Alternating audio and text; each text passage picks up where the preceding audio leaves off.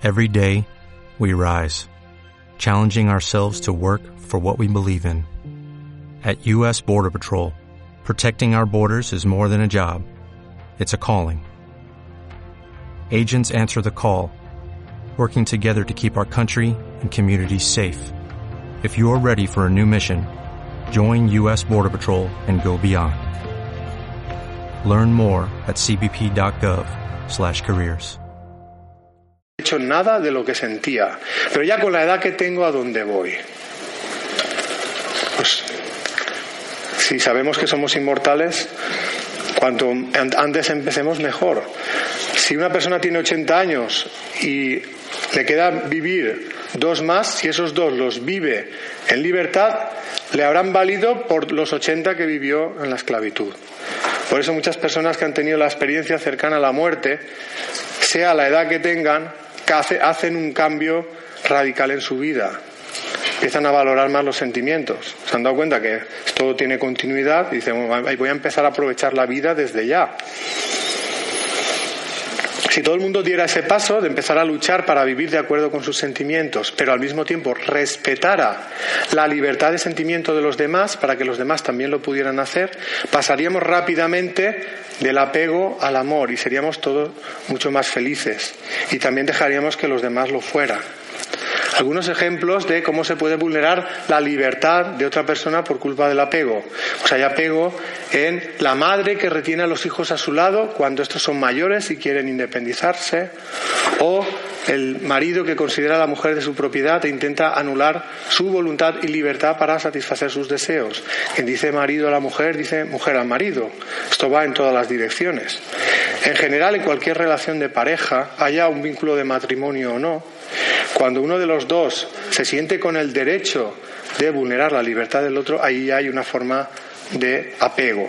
Y si no se corrige, uno genera sufrimiento en los demás y también sufre para sí mismo, como le ocurría al personaje primero del cuento, que decía que sus pájaros le hacían sufrir y él sufría, pero no por lo que le hacían los pájaros, sino por lo que él mismo estaba haciendo. Estamos hablando del apego en la etapa de la vanidad. Esto no quiere decir que solo haya apego en la etapa de la vanidad, pero en la etapa de la vanidad el amor todavía es de tipo muy posesivo.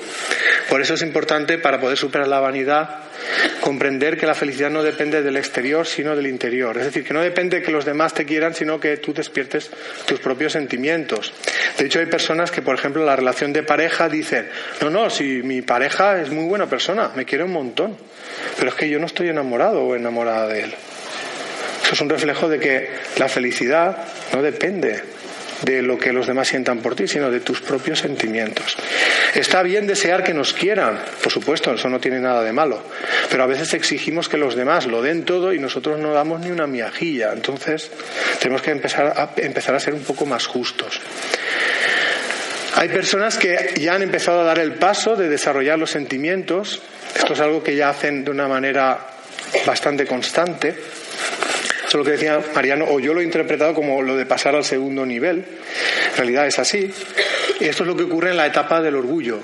La persona que está en esta etapa ya tiene una capacidad más desarrollada y la quiere eh, manifestar y hacer cosas por los demás. Pero puede encontrarse con un escenario donde los demás no han dado ese paso y cuando él se brinda, los demás se aprovechan. Y cuando esa persona se siente eh, utilizada, le entra un efecto de desengaño dice, ostras, pues si me están utilizando. Y se siente herida en sus sentimientos. Y como se siente herida, dice, pues para que no me vuelvan a hacer esto, ya no eh, voy a relacionarme con nadie. Es decir, se aísla de las relaciones humanas. Es decir, que el problema de la persona en la etapa del orgullo es que tiene dificultad en encajar la ingratitud, el egoísmo y la falta de amor de los demás hacia sí mismo. Sobre todo si ha establecido algún tipo de vínculo afectivo, por ejemplo, familia, pareja, etc. La persona que se deja atrapar por el orgullo eh, alimenta varios egosentimientos que son como un círculo vicioso. El aislamiento, la represión, el miedo y la tristeza. El aislamiento porque frente a las heridas en sus sentimientos reacciona encerrándose en sí mismo, aislándose de las relaciones humanas porque las considera una fuente de sufrimiento. También esto eh, suele tener tendencia a reprimir los sentimientos positivos y negativos, porque cree que si los manifiesta, esto va a ser utilizado por los demás para hacerle daño. También eh, suelen ser personas con miedo. El, quizá el miedo más grande y más pernicioso es el miedo a no ser querido tal y conforme uno es. Dentro de eso entra el miedo a el rechazo, a la incomprensión, al desprecio, a la agresividad de los demás y finalmente el miedo a la soledad, el miedo a que no nos quiera nadie.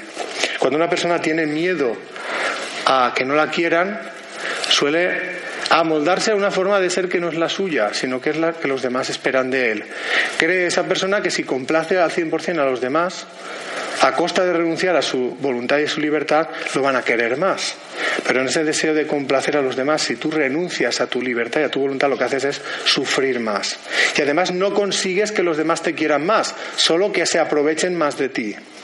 La persona entra pues en un círculo vicioso, el miedo, la represión, el aislamiento y finalmente la anulación del sentimiento porque se considera una causa de sufrimiento.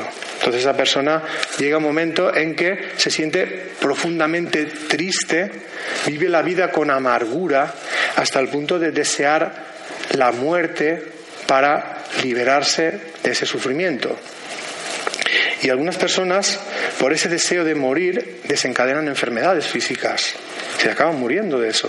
Cuando una persona muere, por esas circunstancias, los demás suelen pensar, pobrecito, lo buena persona que era, se ha muerto, injusta es la vida, qué, injusta, qué justo es Dios, los mejores se mueren.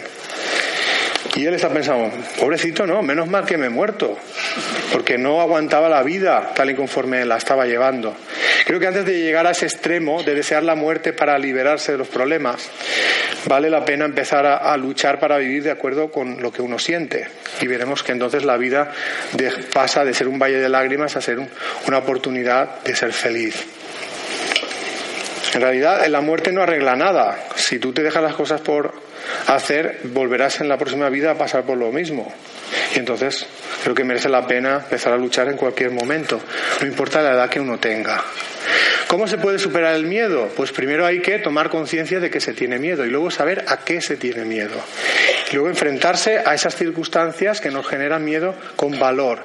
Preguntémonos, ¿qué decisión tomaría si fuera totalmente libre para decidir respecto a lo que siento? Pues esa es la decisión acertada. La persona que va tomando decisiones valientes respecto a sus sentimientos, poco a poco va superando el miedo. Estamos hablando del miedo en la etapa del orgullo. Eso no quiere decir que todos los miedos estén en la etapa del orgullo, pero sí que es cierto que el orgulloso suele tener miedo a que no lo quieran. Cree que eh, no lo van a querer tal y conforme es. Por eso, para superar la etapa del orgullo, uno tiene que liberarse de la creencia de que no se es digno de ser amado tal y conforme uno es. Por eso tiene que perder el miedo a ser él mismo, pero también tiene que encajar mejor la ingratitud y la falta de amor de los demás hacia sí mismo. Y para poder encajar mejor esa ingratitud hay que intentar no sobreesforzarse en complacer a los demás si esto significa renunciar a tu propio libre albedrío. Porque a veces hacemos las cosas no porque nos nace, sino porque esperamos algo de los demás. Y lo hacemos esforzadamente. Y cuando esa persona no nos paga como nosotros queríamos, es cuando le decimos, con todo lo que yo he hecho por ti, mira cómo me lo pagas. Y nos enfadamos con esa persona. Cuando el problema no lo tiene esa persona, lo tenemos nosotros, que hacemos las cosas esperando algo a cambio. Y cuando no llega, nos enfadamos. La persona que hace lo que siente por los demás se llena con lo que hace, no necesita que los demás le paguen de ninguna manera. Por eso digo que si realmente no sientes hacer algo, no lo hagas esforzadamente, porque vas a pasarlo tú mal y se lo vas a hacer pasar mal a la otra persona. Pues esto es un poco el tema que trata los dos libros, las leyes espirituales y la ley del amor. Intentan ser herramientas de conocimiento de uno mismo para poder desarrollar los sentimientos e ir poco a poco eliminando el egoísmo. Aparte intenta afrontar la respuesta a preguntas fundamentales del ser humano, de dónde venimos, a dónde vamos y cuál es el sentido de la vida. Los dos libros los podéis descargar gratuitamente en Internet. Si entráis en esta página web, no hace falta que lo apuntéis, porque poniendo en Google las leyes espirituales, la primera entrada es la del blog. Podéis ver algunos vídeos relacionados con los libros, la charla de hoy. Podéis ver la agenda de charlas y dónde podéis conseguir el libro en papel. Hemos traído libros en papel. Los libros valen dos euros. Es decir, que no hay eh, interés económico. Yo no gano nada materialmente. Y la idea de hacerlo así es porque considero que el, mensaje del libro no me pertenece, con lo cual no puedo hacer lucro con él. Y todos los distribuidores del libro se comprometen a hacerlo de la misma manera. Es decir, que el libro vale dos euros en todos sitios. Hemos, como digo, en, el stand de, de, los libros los tenéis a vuestra disposición por si los queréis conseguir. Ya para acabar la charla y como resumen, deciros que para mí la evolución espiritual gira en torno a esos dos conceptos, el desarrollo de los sentimientos y la eliminación del egoísmo, ni más ni menos. Es decir, no hay eh, atajos, no hay rituales que te hagan mm, ser mejor de lo que eres, tienes que trabajártelo.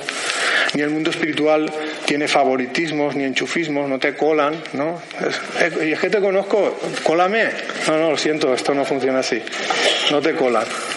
Es el trabajo que tú hagas contigo mismo, desarrollando la capacidad de amar y eliminando el egoísmo. El conocimiento de, todo esto que hemos comentado, que para mí yo lo vivo como una realidad, hace adquirir a la persona que lo interioriza un nuevo sentido a la vida, nos enseña que la mayoría del sufrimiento de nuestra vida no es estéril, sino que forma parte de un proceso evolutivo que tiene el objetivo de que aprendamos a amar. Aunque sí que considero que hay un sufrimiento que es estéril, el de la persona que anula sus sentimientos, porque ese sufrimiento ni te hace llegar a ser feliz ni a desarrollar la capacidad de amar. Por tanto, no merece la pena. También sería bueno que, pues eso, que tomáramos conciencia que muchas de las dificultades de la vida mm, no están ahí para fastidiarnos, sino que tienen el propósito de que eh, vayamos desarrollando nuestra capacidad de amar. Si lo viéramos de esta manera, seríamos capaces de afrontar la mayoría de las dificultades de la vida, incluso la muerte, tanto la propia como la de un ser querido, porque en realidad la muerte no existe. No desaparece la conciencia ni la individualidad. Seguimos siendo nosotros en el otro lado. Lo único es que vemos las cosas con mayor perspectiva. Por eso digo que la muerte es solo una transición hacia el mundo espiritual y allí volveremos a reencontrarnos eh, con los seres queridos. En realidad nos daremos cuenta que en realidad aquel es nuestro verdadero hogar.